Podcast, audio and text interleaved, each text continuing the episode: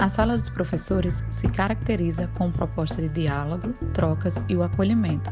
Nesta semana, conversaremos sobre o retorno às aulas presenciais nas escolas. E aí, vamos bater um papo?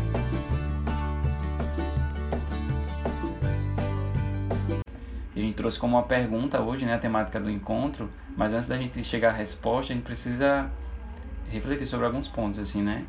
Como é que vocês percebem isso, assim? Como que esse tempo todo que as crianças estão fora da escola, é, como que esse tempo todo vai impactar na vida das crianças, ou no ano que vem, enfim. É muito engraçado quando surgiu toda essa temática do, do ensino remoto e da perspectiva mesmo de uma sala de aula que não era uma sala de aula propriamente dita, porque para mim, o conceito de sala de aula diz de contato, diz de é, afeto, que por mais que você esteja repassando aquilo na tela, se você senta do lado de alguém, aquela energia, aquele, aquela sensação de estar com alguém presencialmente é totalmente diferente. Então já foi um, um desafio enorme, principalmente para gente que estava trabalhando com crianças tão pequenas e sempre muito desafiador. Ah, uma das questões que me preocupava bastante era na se essas crianças elas iam conseguir acompanhar aquilo que estava sendo repassado diante da, de uma nova rotina de vida que elas tiveram que assumir, seja de sala de aula remota, ou seja, de vida mesmo, de rotina diária, que os pais agora eles estavam em casa, é, era uma rotina diferente da que eles tinham na escola, que era mais regrada, não, ia para a escola, depois ia ter aulinha de, sei lá, numa realidade de crianças da nossa escola, no caso, né, que não posso generalizar, mas era, ah, tinha as outras atividades extras, tinha já uma rotina propriamente dita, e aí de repente teve que se reinventar e se refazer diante desse distanciamento. E a gente, pelo menos eu percebia muito que às vezes tinham crianças que entravam nas lives e aí, ai, mas ele não dormiu muito bem hoje, ele não estava muito bem hoje, ele não quis mostrar a sua cara, porque ainda tem esse reconhecimento de imagem daquele grande outro que está aparecendo aqui pra gente, né? Então, é, sempre foi algo que me preocupou muito. Até que ponto é, o ensino remoto ele ia ser algo que proporcionaria o crescimento daquele outro ser que está ali naquele, naquela outra tela, partindo de um princípio de contato, porque para mim o ensino era contato e aí agora o contato que tem é através de uma tela. E foi mais algo que eu percebi nessa volta recente é que a gente estava se desconstruindo para conseguir adentrar essa nova rotina. E quando voltei para a sala de aula, era, era tudo muito estranho, era tudo muito estranho. Aquelas crianças eram estranhas para mim, o cenário era estranho. Quando eu entrei e vi as fileiras isso me chocou muito, porque é um, é um, é um sistema muito antigo de ensino, de você colocar as fileiras e ter aquela presença hierárquica dentro da sala de aula. Como é que você vai quebrar isso? Como é que você vai fazer isso se tornar leve, fluido, é, horizontal mas mantendo o distanciamento, mantendo essas crianças na, na, no respeito de sua saúde, nesse cenário tão caótico e conseguir reconstruir tudo isso para uma versão é, presencial. E realmente eu acho que a gente se preocupou tanto com eles que quando voltou, eu acho que quem estava mais desconstruído éramos nós. Eu falo isso uma visão minha, né? E eles realmente estavam acompanhando, eles estavam atentos ao que estava acontecendo. E quando eu trazia rotinas das lives, eles prosseguiam, ou seja, eles conseguiam puxar isso da memória. Então foi muito bom conseguir ver que por mais que eu tivesse passado aquele tempo minúsculo do dia deles, tentando fazer alguma diferença, tentando trazer um input, tentando trazer essa rotina de sala de aula, que eles conseguiram trazer isso durante a volta às aulas, por mais preocupante que fosse, que ainda é, no caso, não, é, não deixou de ser preocupante, mas é interessante ver que isso teve esse nível de impacto também. E mesmo sendo um espaço um espaço estranho, como eu já disse, por causa da questão do distanciamento, ah, se tiver.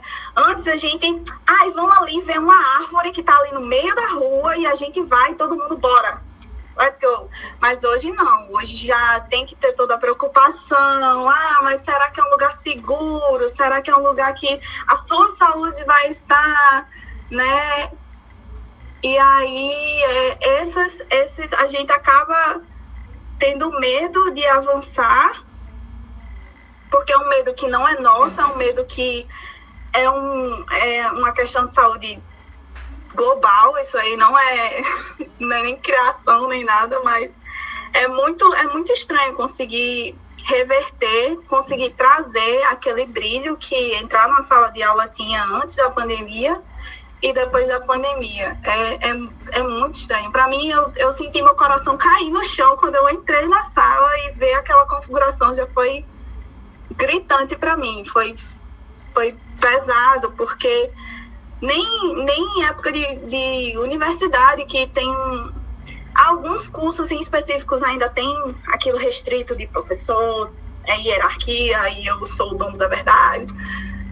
Mas ficou complicado, assim. Mas foi bom que a gente vai criando estratégias porque tem que criar. Quando você fala sobre essas contradições, sobre essas é, maneiras que a gente é, lida, recebe todas essas informações, né?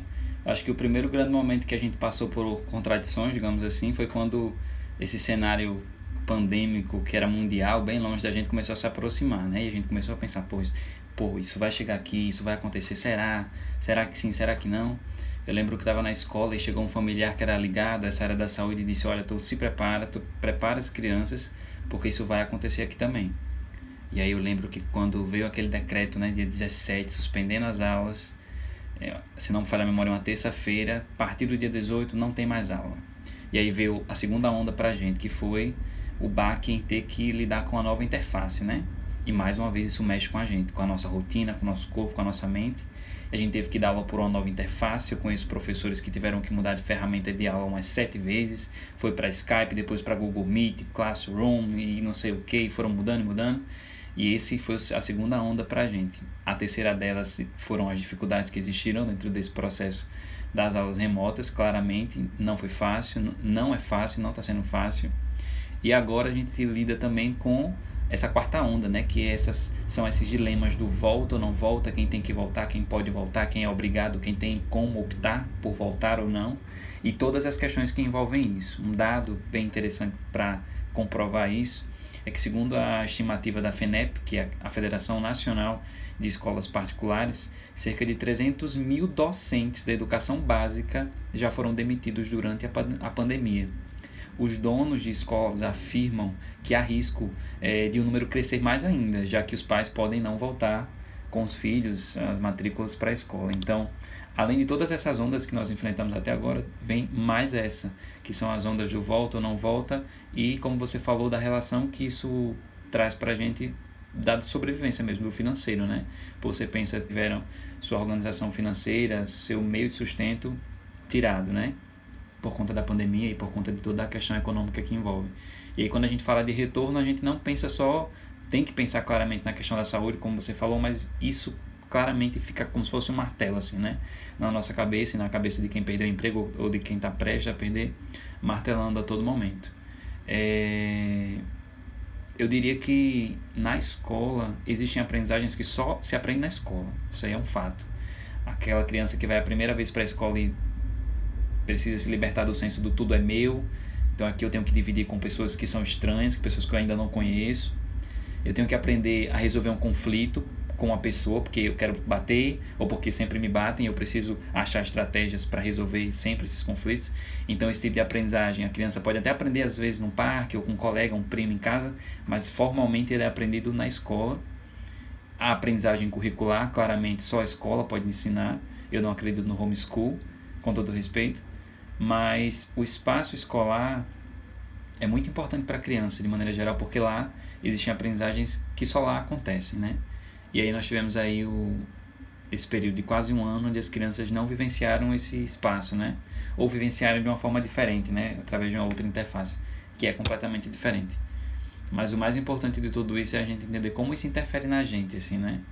Como você falou, como a gente é todo o tempo elevado a se remexer com tudo isso, assim, quantas questões envolvem a nossa prática na atualidade. É, Joyce, falando sobre as suas crianças que são um pouco maiores, o que você avalia que essa não participação presencial nas escolas ou essa forma que você fez de aula remota, você avalia que, que o que que as crianças perderam ou deixaram de ganhar, digamos assim, sem estar na escola presencialmente? Eu acho que a gente perde esse contato em grupo, a gente perde a socialização, o compartilhar, o dividir, a gente perde é, as relações que, que são criadas, que só são criadas em grupo. Né? As crianças realmente elas passaram, é, deixaram de viver uma parte do seu dia para crianças que ficam dia na escola, passaram de ter maior parte do seu dia em grupo para se ter individual.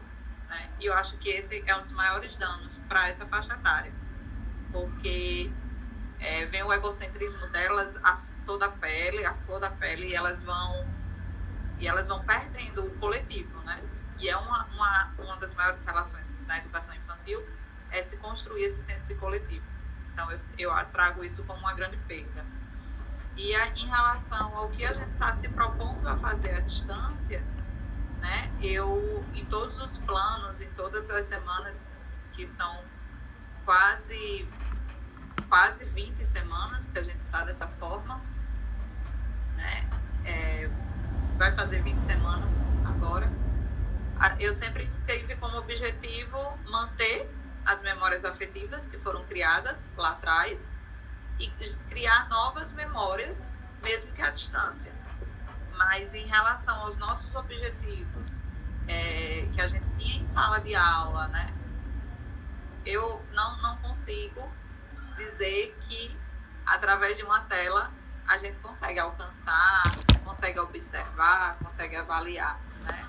Então, assim, a gente fica muito dependente da participação da família, porque as crianças elas são totalmente né, dependentes nesse sentido.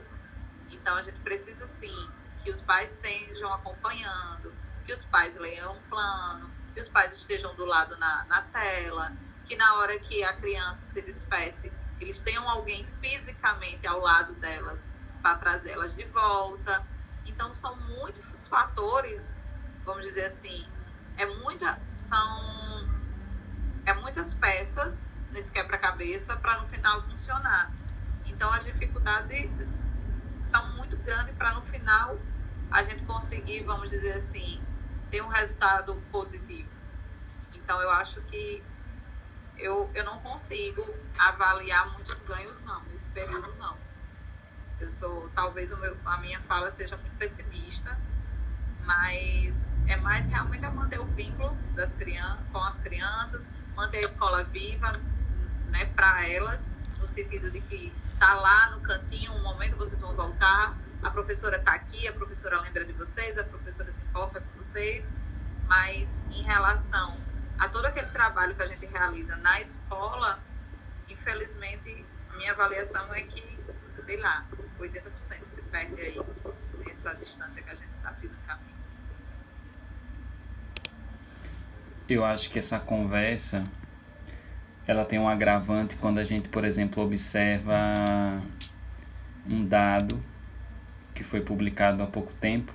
Existe um mapa, não sei se vocês conhecem, e aí eu deixo como dica para os ouvintes do podcast. É um mapa da FENEP, né, que como a gente já até citou aqui, é a Federação Nacional das Escolas Particulares. Esse mapa é, tem uma atualização diária do retorno das atividades educacionais presenciais no Brasil. É, eles pintam os estados com cores. A cor verde né, representa aí os estados que já tiveram retorno de aulas autorizado. Em amarelo, com proposta de dados é, para o retorno com abertura parcial e em vermelho os estados sem previsão. E o contraste nesse mapa é bem perceptível. É, em todo o Brasil, nós temos sete estados hoje, em setembro, que já retornaram às atividades escolares presenciais. É, nós temos cinco estados e o Distrito Federal que estão implementando o plano ou construindo esse plano de retorno. Falar em retorno de atividade escolar no Brasil hoje é falar de contraste, de diferença e de desigualdade, porque nós teremos crianças e famílias vivenciando atividades escolares que já estão, algumas escolas inclusive desde junho, e escolas que provavelmente só voltarão às suas atividades escolares presenciais em 2021. Então, talvez isso abra margem para um problema estrutural, social e até econômico bem maior. E eu acho que a gente até vai concluir essa nossa conversa de hoje sem chegar a uma resposta pronta, assim, né? Volta, não volta, volta, não volta. Porque diante de uma realidade como essa, de um mapa do Brasil todo colorido, de estados que voltaram, que não voltaram, que não tem previsão, alguns que estão se organizando agora, é bem difícil responder essa pergunta. Eu, pelo menos, não consigo. O que a gente sabe é que é um processo complexo, difícil e quanto mais se fala, quanto mais se pensa, mais essa desigualdade vai se apresentando para gente. Então eu deixo aí como dica, digamos assim, para os ouvintes do podcast, esse mapa é, da FENEP, que é o, a Federação Nacional das Escolas Particulares, que atualiza diariamente né, o mapa do Brasil com cores dos estados que estão voltando, para a gente também ficar aí com essa conversa, essa temática inconclusiva, que não tem apenas uma resposta, é, e também se inquietar com toda essa é, diferença, com toda essa disparidade que existe entre os estados e o retorno das atividades escolares presenciais. Obrigado a todas que estiveram aqui. Inclusive, acho que a gente já pode mudar o nome do podcast para especificando, né? Sala das Professoras, porque vocês já são maioria aqui no grupo, então acho necessária essa mudança. É, e é isso, gente. Obrigado por todas terem vindo aqui, contribuído, conversado. E fico muito feliz sempre, é claro, sempre registro isso que esse material, essa nossa conversa vai chegar a outras pessoas. O podcast está sendo ouvido por muita gente. Parabéns.